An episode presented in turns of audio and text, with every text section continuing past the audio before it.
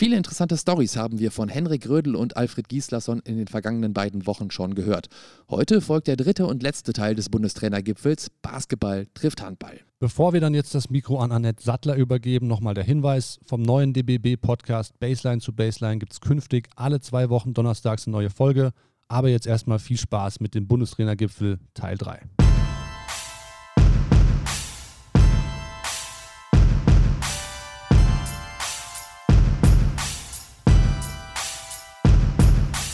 Teil 3 des Bundestrainergipfels zwischen Henrik Rödel und Alfred Gislason wird euch auch heute wieder präsentiert von Mitsubishi Motors und ich freue mich sehr, mit beiden heute ähm, ja, auf ihre Entwicklung als Trainer blicken zu können und ähm, hoffentlich am Ende die Frage zu beantworten, welche Philosophie steckt eigentlich hinter dem äh, Trainer Alfred Gislason, welche Philosophie steckt hinter dem Trainer Henrik Rödel.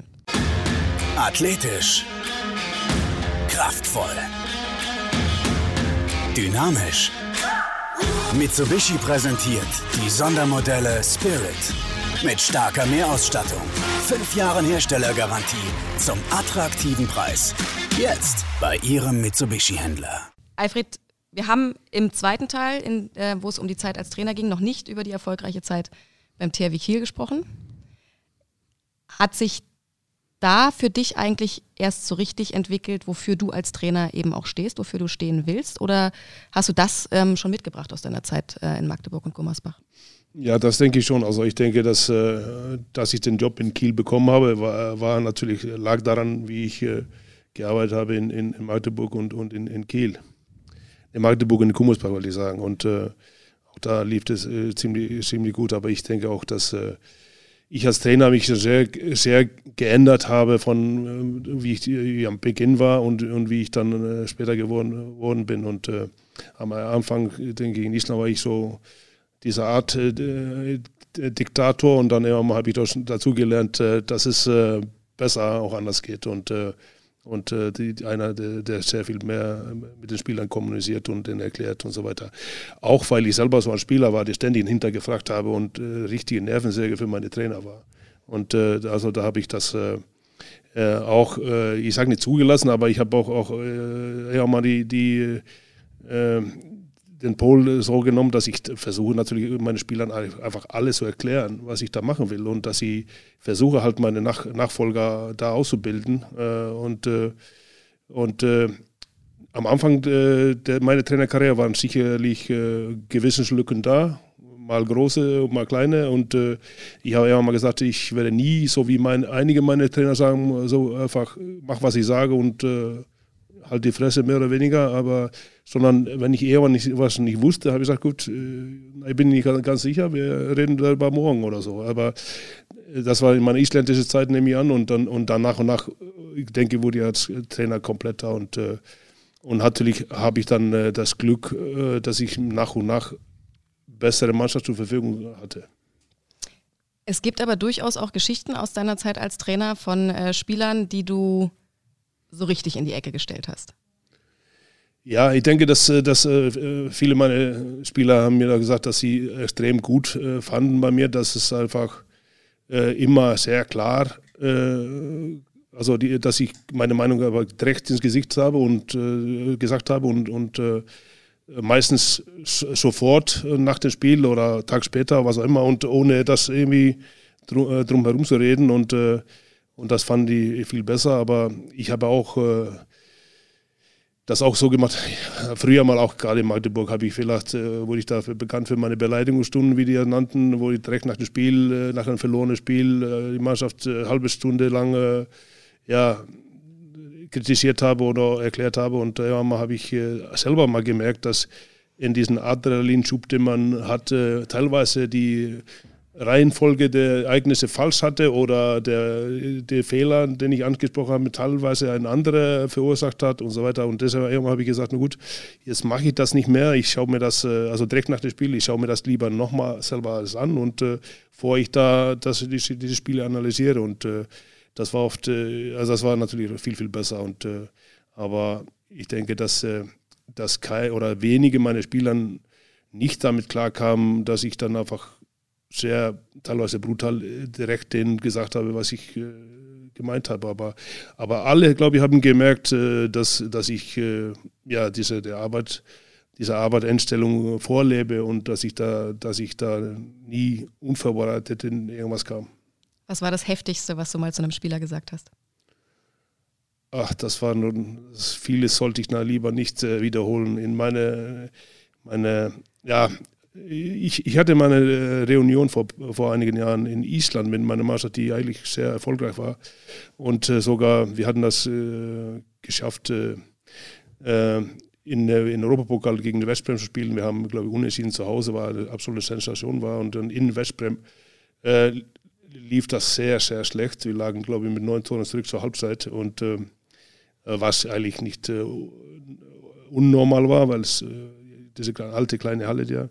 Und mein Torhüter, der eigentlich ein sehr guter Torhüter war, äh, wirklich keinen einzigen Ball gehalten hat. Und äh, da habe ich da mich ein bisschen aufgeregt zur Halbzeit und äh, und er war gerade mit mir letztens aus der Kabine, habe ich, so, hab ich naja, ironisch oder was auch immer zu ihm gesagt, komm, bleib du hier, ich nehme den Mülleimer mit, vielleicht schießen den an. Und äh, das war das am meisten, wo ich dann natürlich bereut habe, weil er sehr ein lieber, netter Kerl war und äh, der hat aber gut gehalten in der zweiten Halbzeit, aber an der Niederlage hat es nicht geändert. Aber eher mal habe ich mir solche Kommentare und das war eine Ausnahme. Das, das habe ich extrem viel bereut, das gesagt zu haben, aber der nahm das, nahm das eigentlich mit Humor. Ich kann mir nicht vorstellen, dass ähm, der Trainer Henrik Rödel so eine Aussage jemals getroffen hat, oder doch? Ich glaube, dass, äh, dass man in viele Sachen in der Kabine lassen muss auch. Äh, ähm, und ich glaube, jeder Trainer, der in irgendeiner Form äh, Einfluss auf eine Mannschaft nehmen will, der muss auch in einem bestimmten Augenblick, wo es ja eh nicht immer gut läuft, auch das so rüberbringen, dass er das wirklich meint und dass das auch eine Wirkung bei den Spielern hat. Wenn er das dazu nicht in der Lage ist, das zu machen, dann wird es schwierig. Und ich denke, dass dabei jeder auf seine Art das machen kann. Und natürlich kann man auch laut werden und muss man auch laut werden. Und, und äh, solche Situationen sind ja, sind ja alltäglich im, im Sport und müssen auf irgendeine Weise gelöst werden, damit äh, letztendlich da wieder eine klare Fokus, eine klare Richtung vorgegeben wird und eingegangen wird, zusammen, gemeinsam und auch in einem Augenblick mal jemanden äh, da klar zu sagen, dass das nicht in Ordnung war. Das gehört dazu. Hat sich dein, dein Grundcharakter als Spieler verändert als Trainer? Oder kann man eigentlich sagen, der Trainer Henrik Rödel steht für dieselben Werte, für dieselbe Philosophie, wie auch der, der Spieler stand?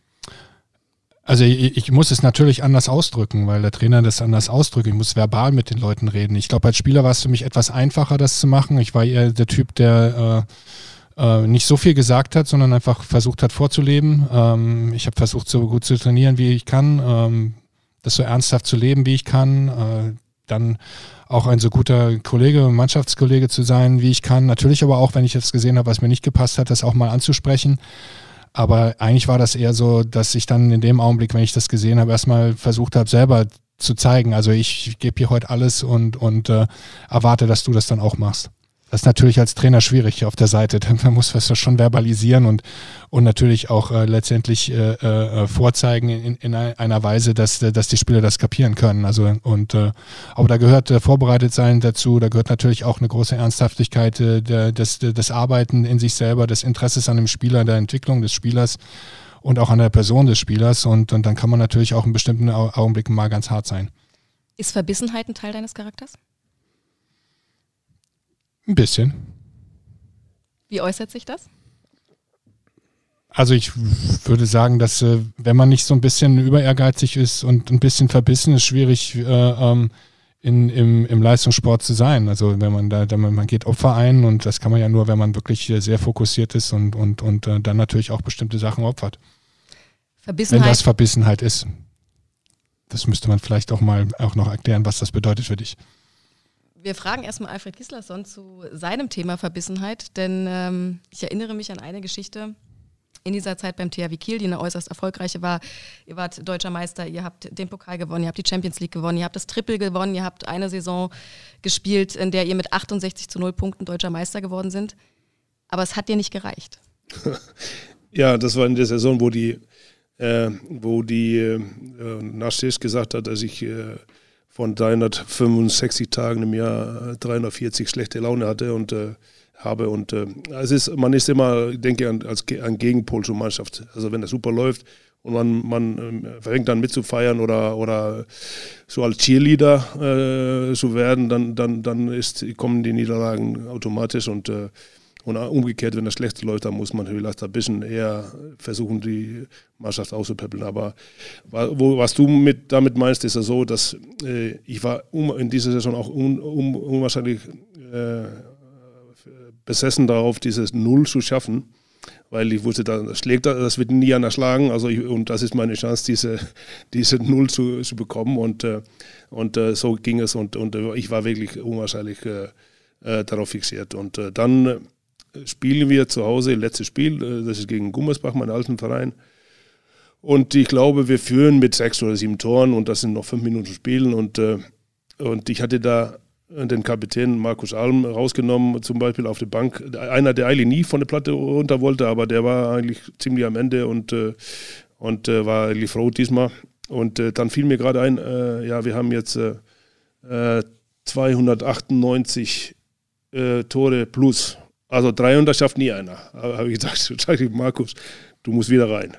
Und da, hat er gesagt, wieso? Ja, ich würde dann ganz gern 300 plus schaffen. Und dann ist er, also, ist, weil er gerade zu mir kam an der Mittellinie, dann ist er, also, hatte mich angeguckt, als wäre ich völlig irre und, und sagt, so, jetzt reicht es, jetzt reicht es. Und hat sich wieder hingesetzt.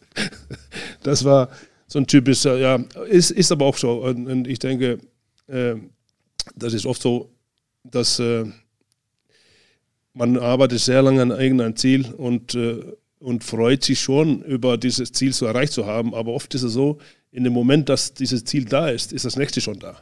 Und das äh, äh, hat man mir auch oft äh, vorgeworfen, dass ich da nie Zeit nehme, das zu genießen einfach. Henrik, bist du jemand, der genießen kann oder lange genießen kann? Oder ist es eigentlich, liegt es eigentlich in der Natur des Trainers, zu sagen, okay, jetzt ist dieser Step erreicht und jetzt geht sofort der Blick auf den nächsten?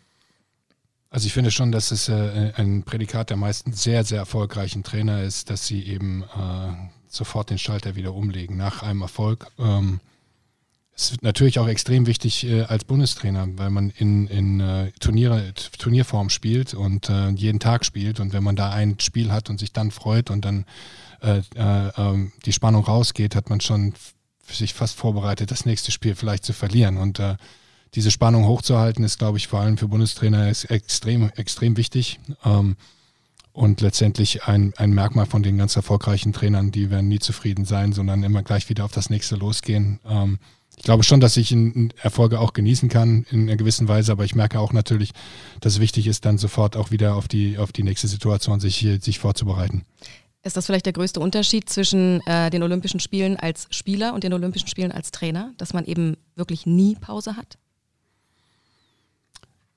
Also Trainer arbeiten einfach anders, äh, von morgens bis abends eigentlich. Allerdings äh, der Bundestrainer natürlich auch äh, anders als, als ein Vereinstrainer, weil, weil die Veranstaltungen eben ganz anders sind. Und das ein sehr viel kürzerer Zeitraum ist, in dem man äh, ähm, performen muss. Also äh, in der Saison, die zehn Monate dauert, hat man natürlich, wenn es nicht gut läuft, immer wieder Möglichkeiten, sich zu erholen, Dinge anzukurbeln, zu, kurbeln, äh, zu verändern, vielleicht die Mannschaft zu verändern, den einen oder anderen zu wechseln oder auch seine eigene Philosophie zu, anzupassen. Äh, das ist äh, in, in einem Turnier, einem Großturnier sehr viel schwieriger, weil man ja jede, alle, alle zwei Tage in der Regel spielt und, und dann ist die Vorrunde, dann ist die, die Zwischenrunde und dann geht es weiter. Und wenn man äh, Pech hat, dann ist man in der Vorrunde schon raus. Also es geht manchmal ganz, ganz schnell und äh, da, da muss man sich versuchen vorzubereiten und darauf einzustellen. Was dich als Spieler ausgemacht hat oder eine der Dinge, die dich als Spieler ausgemacht hat, war deine Variabilität. Ist das für dich als Trainer heute auch das Wichtigste, wenn du auf deine Spieler schaust? Oder was ist dir wichtig? Wie, wie muss ein Spieler sein, um erfolgreich zu sein? Vielleicht auch abseits des Sportlichen. Ich glaube, am Anfang geht es um, um, um das äh, äh, professionelle Arbeiten äh, und um, um den Ehrgeiz, den Spieler hat, ob er in der Lage ist, letztendlich Dinge anzunehmen und, und umzusetzen und eine Leidenschaft dafür hat, das äh, zu machen. Also in, in einer Mannschaft, äh, weder im Handball noch im, im, Basketball, kann jeder das Gleiche machen. Das geht nicht. Äh, es gibt Positionen, in denen man das macht und, und einer muss mehr spielen, einer muss weniger, einer muss Tore werfen einer und, oder der andere Körbe. und ähm, das muss dann am Ende wie ein, wie ein großes Zusammenpassen. Es ist, glaube ich, so, das Wichtigste für mich ist erstmal, dass jemand professionell arbeiten kann und, und äh, das mitbringt, was letztendlich dann zu einer guten Mannschaft führt.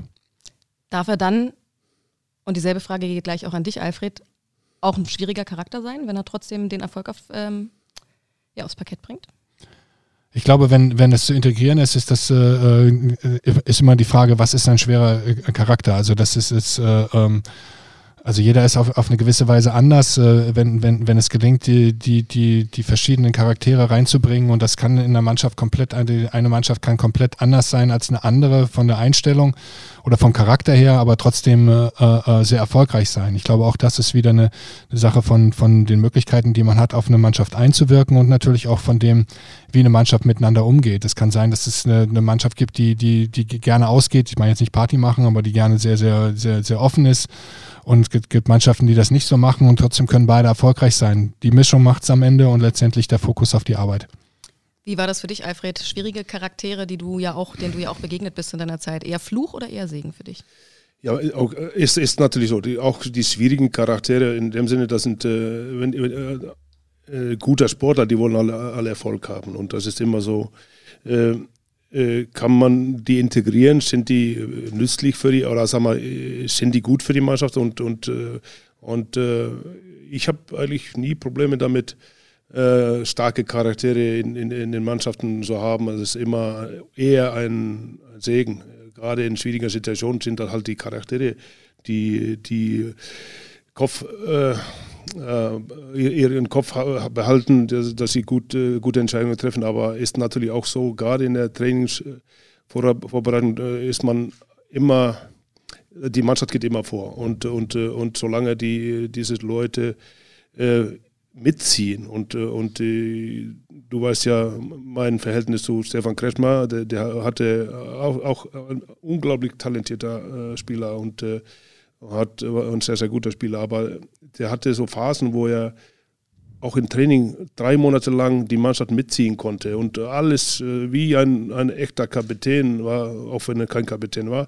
Und äh, dann über Nacht hatte er einfach keinen Bock mehr. Und dann gab unser, ging es los, damals in Magdeburg, unser Krieg miteinander. Und äh, da habe ich ihn natürlich auch spüren lassen, dass es äh, dass die Mannschaft zählt und, und nicht er. Und, äh, und das hat er dann äh, nach einer Weile dann wieder kapiert. Aber diese, diese schwierigen Charaktere, die, die also ich habe mit keinem von denen eigentlich Probleme. Also, und äh, das ist gerade das, das, andere, was man anders als Trainer hat als Spieler. Wenn, man weiß ja, jeder Spieler denkt ja eher ich bezogen. Und, äh, und äh, auch wenn das auch äh, einige, die sehr mannschaftsdienlich sind und so. Aber äh, dein, dein Arbeit als Trainer ist halt, du musst alle unter den, äh, in ein Ziel oder in eine, eine Richtung kriegen und, und musst an alle denken. Und oft gerade bei Ausfällen, wieso spielt der mehr, wie, das ist, da muss man auch äh, einem anderen erklären können, wieso. Und das auch nahtlos erzählen, wieso. Was sind die Vorteile da und da und wieso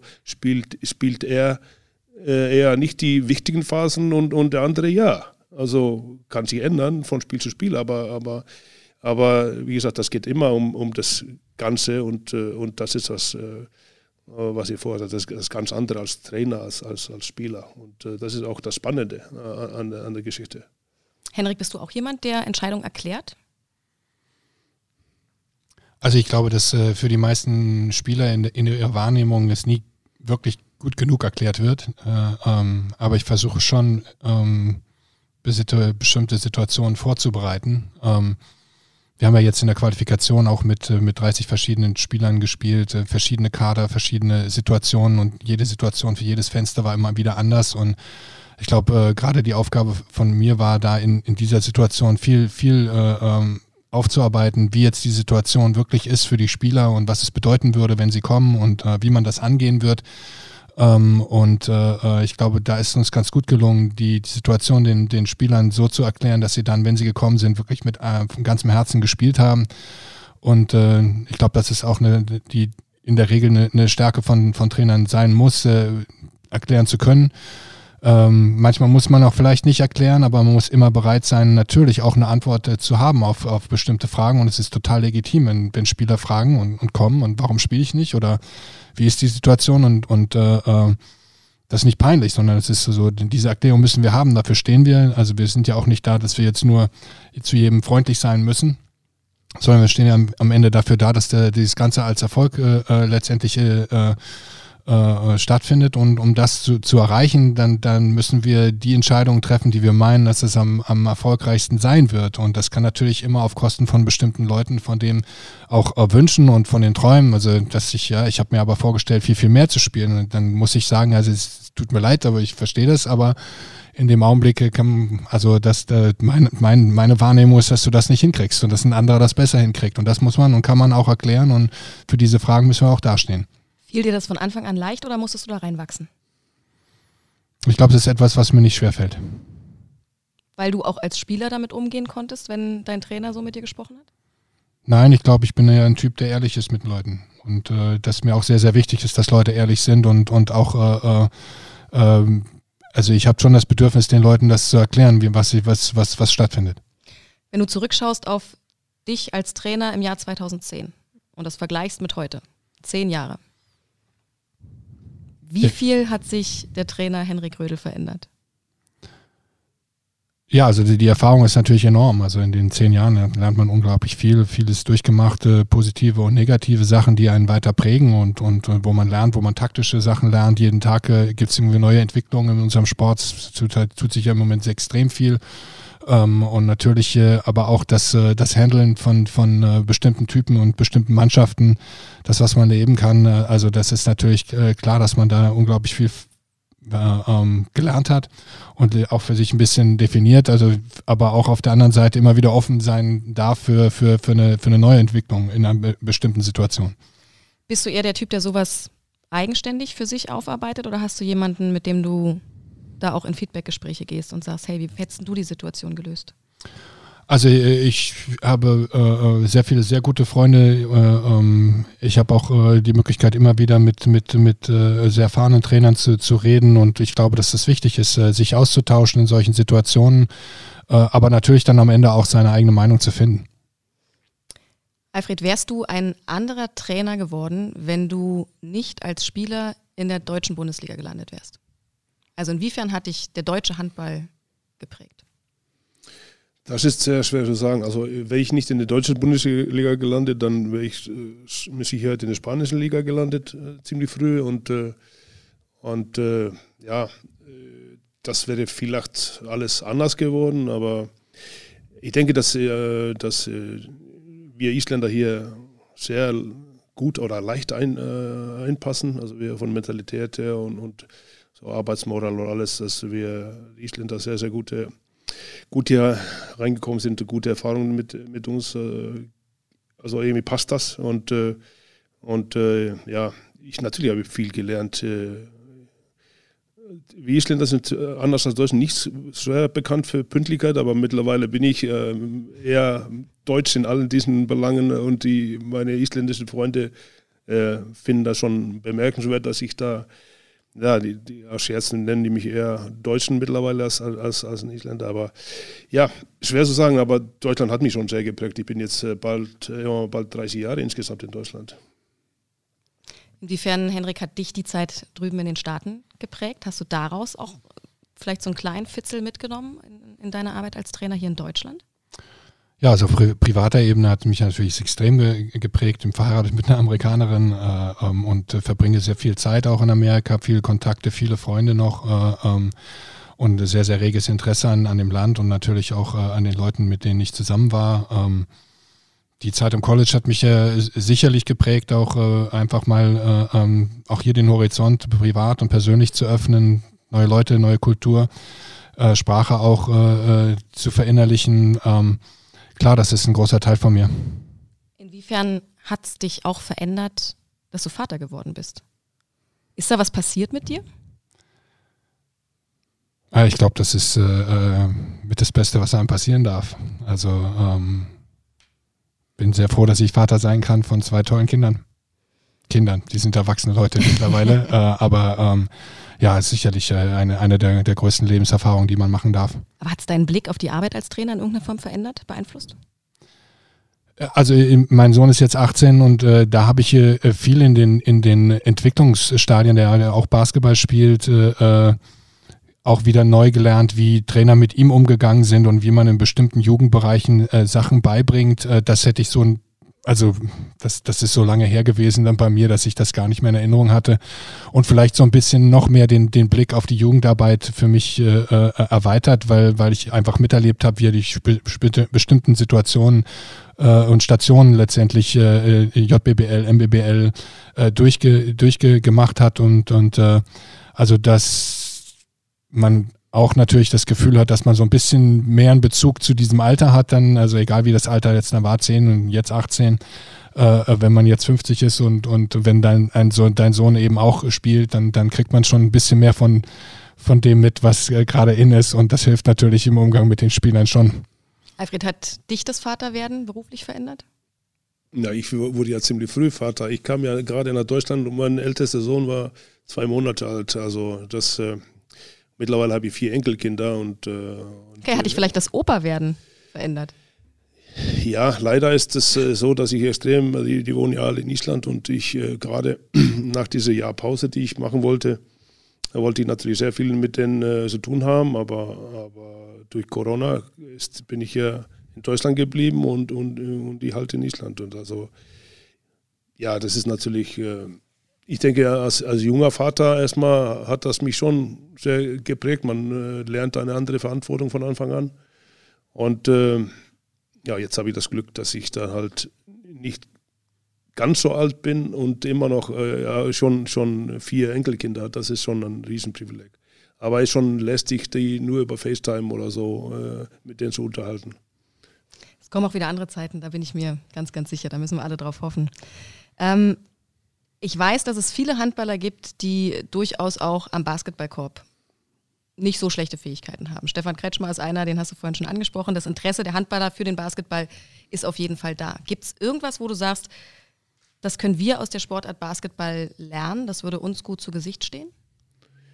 Ja, ich denke viel. Also ich, ich denke, dass äh, fast alle Handballer, die ich kenne, die äh, sind auch Basketballfans. Die aber jeder seine, hat seine, seine Lieblingsmannschaft in NBA und, äh, und, äh, und insgesamt hat Handball äh, über die Jahrzehnte viel von Basketball gelernt. Also, und viele gibt oft sogar bei Warmmachen vor der Training dann stehen die zwei gegen zwei am, am Korb gegeneinander Basketball und, und ich habe auch teilweise einer meiner befürchtesten äh, Trainingsmethoden, wo ich da ein bisschen Zeit hatte, war halt äh, drei gegen drei Mann, äh, komplette Manndeckung mit Basketball erstmal und, äh, und jeder, der, wenn der eigene Mann einen Korb machte, musste direkt äh, Strafe und dann die gleiche Übung halt äh, mit, äh, mit Handball und so weiter, auch auf, auf Korb.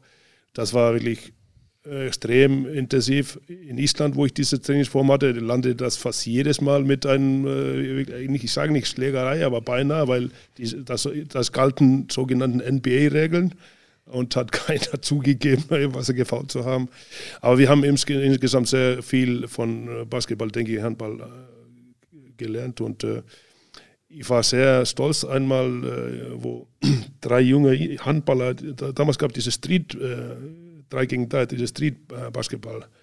Und da haben halt äh, drei äh, der jüngeren besten Handballer eigentlich diese, in Island diese Wettbewerb gewonnen. Das war Stefansson, mhm. Segursson, der Kreisläufer in Magdeburg und noch einer. Und Dago Segursson, die drei. Und, und, und also das sagt nur, dass, dass äh, die Handballer allgemein sich äh, schon ziemlich viel, ziemlich viel mehr mit Basketball beschäftigen, beschäftigen als die Basketballer mit Handball. Perfekte Überleitung, Henrik Röde. Gibt es was aus dem Handball, wo du sagst, ja, das vermisse ich im Basketball vielleicht manchmal? Vielleicht ist es sogar die, ist es die Körperlichkeit vielleicht sogar? Also ich glaube, dass wir mittlerweile äh, ja weit weg von körperlosen äh, Sport sind im Basketball. Das ist schon deutlich physischer geworden. Ähm, und äh, sicherlich ist, ist Handball da in, in, gewisser Weise in gewissen Situationen ruppiger. Mhm. Ähm, mich beeindruckt es schon, wie, wie die äh, Handballspieler mit dem Kontakt umgehen. Ähm, wie auch, also gefühlte fast Schläge oder zumindest, äh, das sieht schmerzhaft aus, dass äh, die da durchgehen und, und das einfach ganz ein Teil vom Spiel ist und äh, das äh, ist ja auch eine gewisse Toughness, die, die man da mitnehmen muss, um Handball zu spielen und das beeindruckt mich schon. Du bist Bundestrainer seit 2017. Du hast die Möglichkeit, dich für die Olympischen Spiele zu qualifizieren im nächsten Jahr. Wir haben vorhin darüber gesprochen, dass man als Trainer natürlich nie zufrieden ist, dass man immer direkt nach Erreichen eines Ziels aufs nächste schaut. Aber hast du für dich so eine Sache im Kopf, vielleicht ist es sogar die Qualifikation für Olympia, wo du sagst, das will und muss ich als Trainer auf jeden Fall schaffen? Also ich will immer so formulieren, dass äh, das wäre eine ganz, ganz, ganz besondere Sache für mich, für die Olympischen Spiele, mich qualifizieren zu dürfen als Trainer. Die Teilnahme als Spieler war sicherlich eine der besondersten Erlebnisse, die ich haben durfte. Und als Trainer, das wäre ein absolutes Privileg und dafür werde ich sehr, sehr viel tun. Alfred, du bist erst seit Anfang diesen Jahres Bundestrainer. In einer schwierigen Zeit, hast noch nicht wirklich mit der Mannschaft arbeiten können, aber auch du hast Ziele, da bin ich mir ganz sicher. Ja, ich hatte natürlich sehr viele Ziele, aber, aber erstmal diese Quali-Spiele, die, die ich endlich mal bekomme im November, gut äh, zu gestalten. Und, äh, und äh, dann gibt es äh, eine Weltmeisterschaft in, in, in Januar. Dann kommen halt die äh, Quali-Spiele für, für Olympia und natürlich unser großes Ziel. Das sind alles große Ziele, aber natürlich das ganz große Ziel ist natürlich erstmal dann auch Olympia. Und dann gibt es ein Wiedersehen im Deutschen Haus zwischen Henrik Rödel und Alfred Gislason. Das hoffe ich. Das wäre ein großer Traum, ja. Ich würde gerne abschließen mit einem Wunsch für die jeweilige Sportart. Henrik, wenn du Sportminister wärst und etwas für den Basketball, für den deutschen Basketball tun könntest, eine Entscheidung treffen könntest, welche wäre das? Also ich glaube, dass es nach wie vor extrem wichtig ist, dass wir äh, ähm, unsere Jugendarbeit verbessern, ähm, dass wir dort äh, äh, mehr Möglichkeiten schaffen. Gerade jetzt in der Zeit äh, äh mit Corona ist es äh, natürlich auch verständlicherweise, äh, aber auf der anderen Seite auch tragischerweise so, dass die Vereine weniger Geld investieren können und auch wollen. Und ich würde mir wünschen, dass da ein größerer Fokus wieder auf diese Jugendarbeit geht oder noch mehr damit wir diese schwere Zeit, die wir alle durchmachen, dann natürlich auch in unserem Sport irgendwann überbrücken und, und, und weitere Fortschritte dort machen können. Alfred, was wäre dein Wunsch für den deutschen Handball?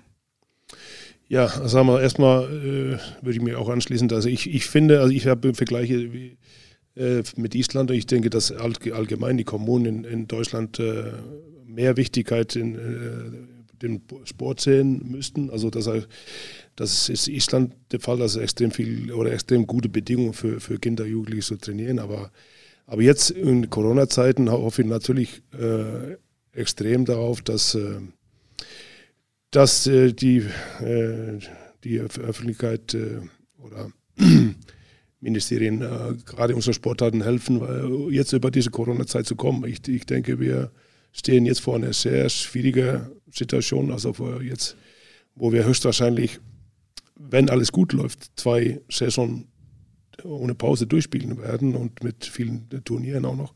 Und äh, für viele Vereine, gerade in der Bundesliga oder erste und zweite Bundesliga, Männer und Frauen, geht es vielleicht um mehr Existenz. Und äh, da hoffe ich, dass, äh, dass da geholfen wird und dass das auch, auch äh, ja, dass wir wieder dahin kommen, wo wir vor, vor kurzer Zeit waren.